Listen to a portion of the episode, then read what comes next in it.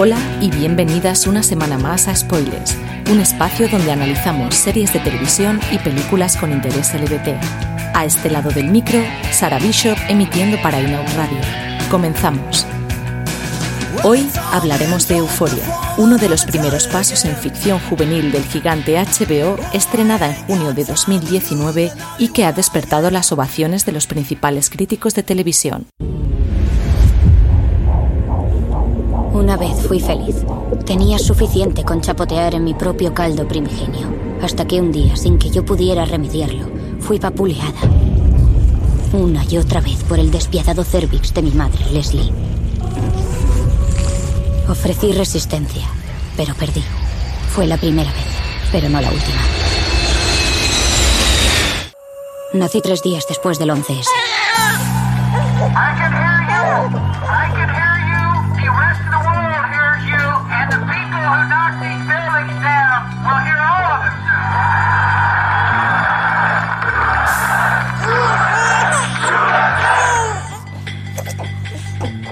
Mi madre y mi padre se pasaron dos días en el hospital, meciéndome a la luz del televisor y viendo caer aquellas torres una y otra vez, hasta que la pena dio paso a la indiferencia. Y entonces, de repente, me encontré siendo una niña de clase media en una casa de las afueras. 13, 14, 15, 16. Ru, ¿qué estás mirando? 17. Ru, mírame. 1, 2, 3. ¿Qué haces, Ru?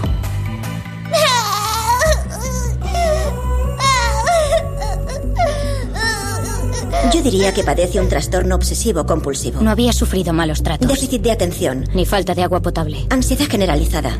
Y nadie había abusado de mí. Y posiblemente un trastorno bipolar. Pero todavía es muy pequeña. Así que que alguien me lo explique. Cielo, tu cerebro está configurado así. Mucha gente importante, inteligente, interesante, divertida y creativa ha pasado exactamente por lo mismo que tú. ¿Como quién es? Ah, Vincent McCock. Silvia Plath. Y tu favorita, Britney Spears. Está calva. Ya Es te terrible. Como una bola de billar. No recuerdo gran cosa entre los 8 y los 12 años. Solo que el mundo iba deprisa y mi cerebro despacio. Vale. ¿Alguien sabe que puede ser una preposición? Y que de vez en cuando, si me centraba demasiado en respirar, me moría. La serie orbita alrededor de un grupo de estudiantes de instituto que navega por un mundo voluble cargado de drogas, sexo, problemas de identidad, traumas, redes sociales, amor y amistad.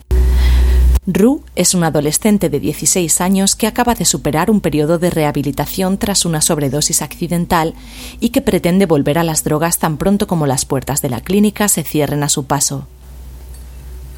Es en ese momento cuando conoce a Jules, una recién llegada a la ciudad con quien conecta desde el primer instante y que dará un giro a su vida.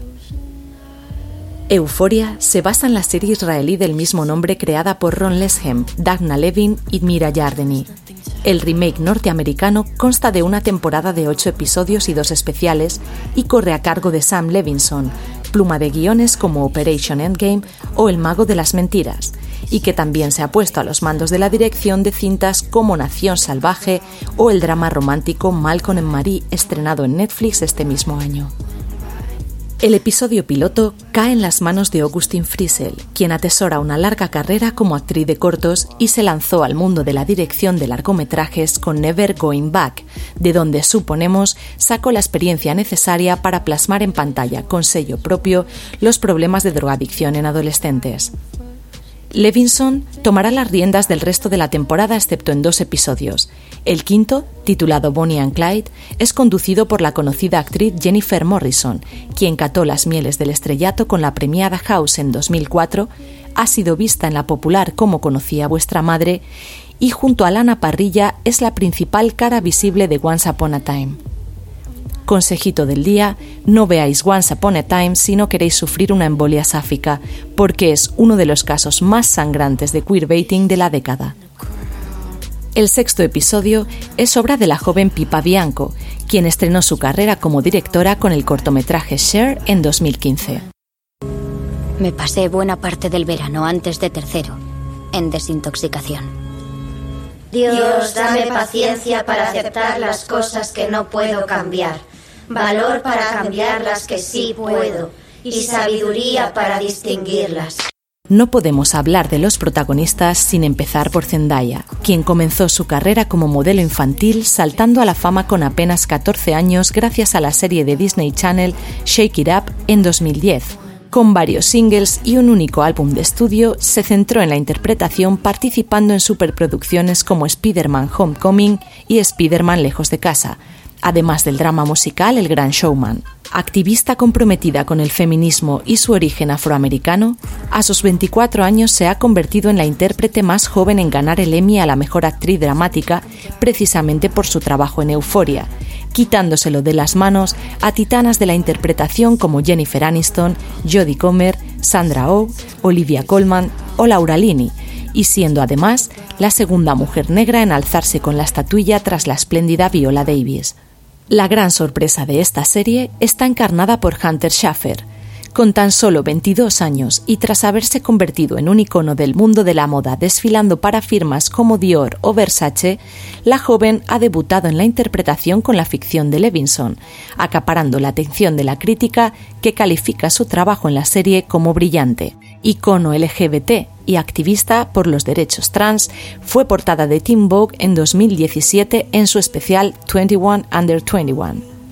Barbie Ferreira es también conocida por su carrera como modelo, para Adidas, Forever 21 y HM, entre otras marcas. Nombrada una de las 30 adolescentes más influyentes por la revista Time en 2016, se ha alzado como voz del movimiento de positividad corporal al romper los cánones impuestos y ha saltado al mundo interpretativo con la comedia estadounidense para HBO Divorce antes de asentarse como imprescindible en el cast de Euphoria. Otros, como Jacob Elordi, ya habían hecho sus pinitos en largometrajes populares como Mi primer beso y su secuela, ambas para Netflix.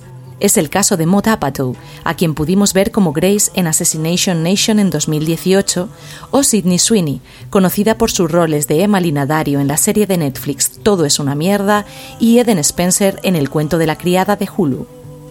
En el reparto adulto de Euforia destaca Eric Dane, quien hizo su primer cameo televisivo en Salvados por la Campana a principios de los 90 y a quien conocemos bien por su papel de Mark Sloan, el doctor caliente de la longeva serie de Shonda Rhimes Anatomía de Grey. Abordemos ahora la crítica. Como ya sabes, en este programa dejamos los spoilers para el final, así que puedes quedarte con nosotras un rato más si aún no has visto la serie. Se ha mudado aquí una chica nueva y fijo que hacéis buenas migas. ¿Quién es? No sé, ni puta idea. Se pasó por aquí ayer, rollo Sailor Moon y eso. Y de repente pensé, fijo que esta tía se lleva que te cagas con Ru. Una observación bastante buena para venir de Fesco, un tío que se movía al contrario que el resto del planeta. ¿Cuánto hace que has vuelto? Cinco días.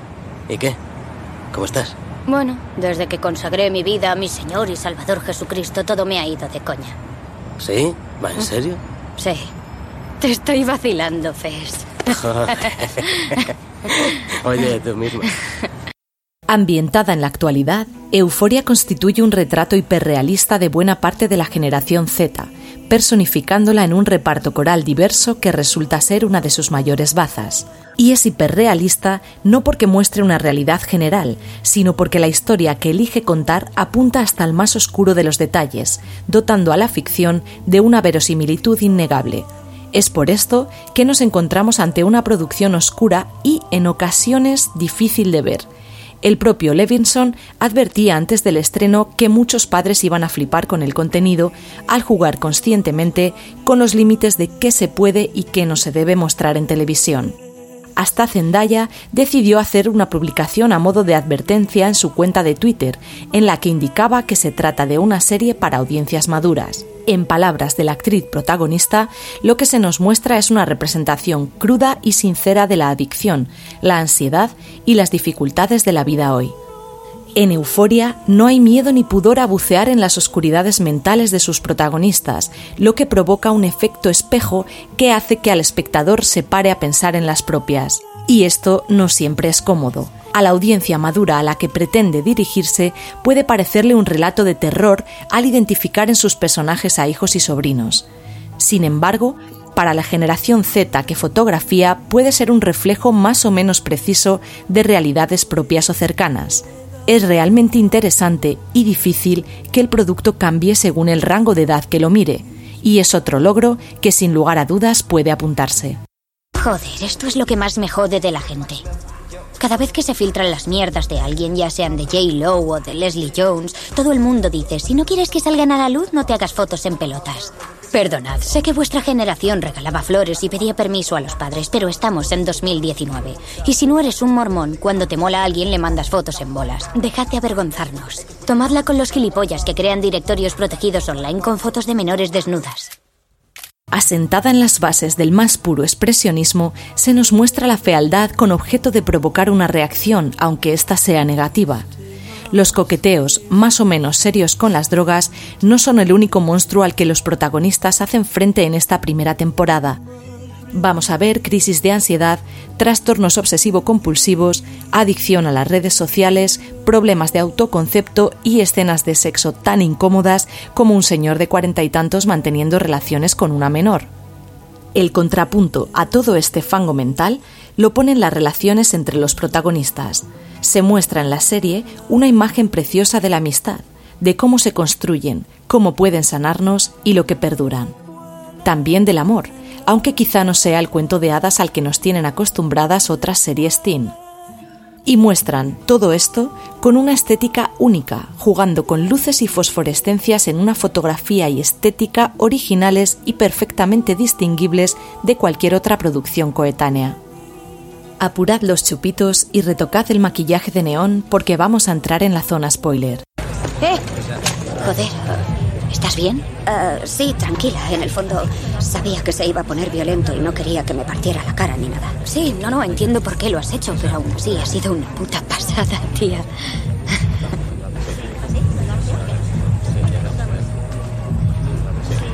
Soy Ru. Yo, Jules. ¿Y a dónde vas ahora? A casa, seguramente. ¿Puedo ir contigo?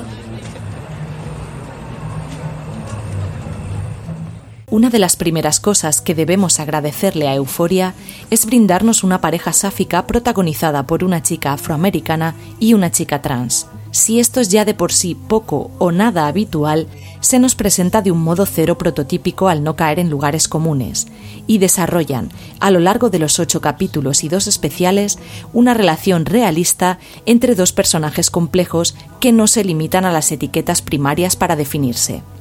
Rue no es solo la drogadicta, aunque muchos de sus problemas se adhieran a ese hecho, y Jules no es solo una chica trans son personas creíbles y complicadas, con una amplia gama de grises entre el blanco y el negro, que buscan su identidad en un periodo convulso de la vida y se encuentran en el momento preciso para crecer juntas. La pareja trata de sobrevivir a la adolescencia y su relación supone para cada una una suerte de luz al final del túnel. Para Rue, por poder vislumbrar un futuro posible lejos de la adicción, y para Jules, por sentirse vista más allá de la primera impresión se crea entonces una suerte de dependencia emocional poderosa, con la intensidad que la pubertad le imprime a todo, en la que finalmente descubrirán que ser inspiración no es lo mismo que ser la cura. Y todo estallará cuando Jules proponga una huida hacia adelante para la que Rue no está preparada. Lo vemos en los dos episodios especiales previos a la segunda temporada, que se estrenará a finales de este año en la plataforma de HBO. El primero, desde la óptica de Rue, quien ha recaído en el consumo de drogas y no se siente capaz de salir, a través de una conversación necesariamente trascendental con su tutor o padrino, Ali, en la que ambos dan rienda suelta a sus demonios. Amén de que la clarividencia de la chica me parece exagerada para su edad, deja una huella a modo de vacío trascendental que da vértigo al pasar al fundido a negro de final de capítulo, si bien es una llamada a la autorresponsabilidad, existe perpetuamente esa sensación de no haber salida que es ya personalidad propia de la serie y de la que es imposible salir idemne. Destaca durante toda la filmación el estoico aguante de Zendaya para los primeros planos con una calidad interpretativa que sorprende por su juventud y su fuerza. De pronto me ahogaba. Era como si se hubiera acabado todo el aire en el mundo. No podía respirar y tenía miedo. Llamaron a una ambulancia y pensaron que era una reacción alérgica o algo así. Y cuando llegamos al hospital, me dieron Valium líquido. sí, para tranquilizarme. Y al rato pensé, es esto. Esta es la sensación que llevo buscando toda mi vida, desde que tengo uso de razón. Porque de repente todo estaba en silencio y me sentía a salvo en mi cabeza. El segundo episodio especial nos muestra la visión de Jules en un análisis sobre la feminidad, el cispassing y lo que significa ser una persona trans que debería estudiarse en todas las escuelas del mundo. No en vano, la propia Hunter Schaffer tiene mano en el guion y se nota. La intérprete, que utiliza el pronombre femenino pero prefiere el lenguaje no binario, ha declarado inspirarse en su propia experiencia personal para interpretar a su primer personaje, haciendo hincapié en la necesidad de una mayor cantidad de papeles para la gente trans en las que esto no suponga el único pilar de su historia, alegando que se trata de personas mucho más complejas que una sola identidad. La historia de amor rota que pasa del juntas para siempre a abordar el peso de compartir la vida con una adicta y el haber sido parte de una relación profunda y significativa que no garantiza, de nuevo, el final feliz. Cada una nos acompaña en su interpretación personal sobre su posible futuro conjunto, en el que los problemas siguen estando presentes y en el que no parece haber redención consiguen, con cada plano, dar entidad a ambos personajes de forma que no solamente te importen, sino que te preocupen y sientas una especie de responsabilidad para con ellas. Y eso es algo que prácticamente ninguna serie de adolescentes logra en su primera temporada con tamaña eficacia. Pero no solo de amor lésbico vive Euforia. El reparto coral del que hablábamos en un principio tiene sus propias historias y todas tienen su peso en la producción el personaje de Nate se nos presenta como el perfecto villano, un ejemplo puro de la masculinidad tóxica, un hijo sano del patriarcado cuyos comportamientos rozan la psicopatía y que hará tambalearse la cordura de su novia Maddie y hasta de la propia Jules. Tenemos también a Kat, quien pasará de la inseguridad que le genera su condición física a empoderarse a través de ejercer de domina para hombres desesperados por Internet. Esta relación con las redes amenaza con desconectarla de la vida real y las emociones, poniendo en peligro su desarrollo. Cogeremos cariño al personaje de Fesco, el camello de Rue, forzado por sus circunstancias vitales a comerciar con drogas y que se comporta con nuestra protagonista como un amigo o hermano mayor. Secundarios como Chris y Cassie darán testimonio de la toxicidad de las relaciones a través de los celos y el abuso de poder o Lexi, quien personifica la amistad incondicional para Rue aunque el trato de esta deje casi siempre mucho que desear. Todos ellos conforman un estudio caleidoscópico de la generación Z en una moderna Skins que aborda con profundidad temas como el abuso, la drogadicción, el género o la manipulación porque si algo sabe hacer euforia es coger un estereotipo y desmenuzarlo en múltiples capas, cada cual más oscura, para que veamos la complejidad de crecer en un mundo sin esperanza. Jules se mudó del centro a las afueras cuando sus padres se divorciaron. No le gusta hablar del tema, pero las madres casi siempre se quedan con la custodia, así que le pasaría algo chungo. Fue tres semanas a la escuela de verano con Kat que suspendió introducción a las artes visuales. Si hay algo que podamos señalar en esta serie como negativo, es quizá ese mensaje desesperanzador que flota en cada uno de los guiones que componen esta primera temporada, ese callejón sin salida que también dibuja entre neones y luz naranja y que puede calar en edades tempranas negando cualquier atisbo de felicidad futura. De momento, han sabido construir cada episodio para que suponga un soberano puñetazo en el estómago, de estos que te dejan mirando los créditos con lágrimas en los ojos y cara de póker en un alarde de expresionismo que yo, personalmente, llevaba sin sentir desde la genial a dos metros bajo tierra. En Spoilers recomendamos Euforia a todas aquellas que disfruten de una construcción de personajes impecable, de la intensidad de las relaciones humanas, su complejidad y la profundidad de la propia existencia. Si lo tuyo no es la metafísica o huyes del pesimismo generalizado, definitivamente esta serie no es para ti. Esperamos tus comentarios e impresiones en la página del podcast. Gracias por compartir con nosotras este breve espacio en las ondas y te esperamos en las siguientes entregas de Spoilers en Inout Radio, donde seguimos la pista de series y películas, viejas y nuevas, en las que se nos dé se nos vea y se nos oiga.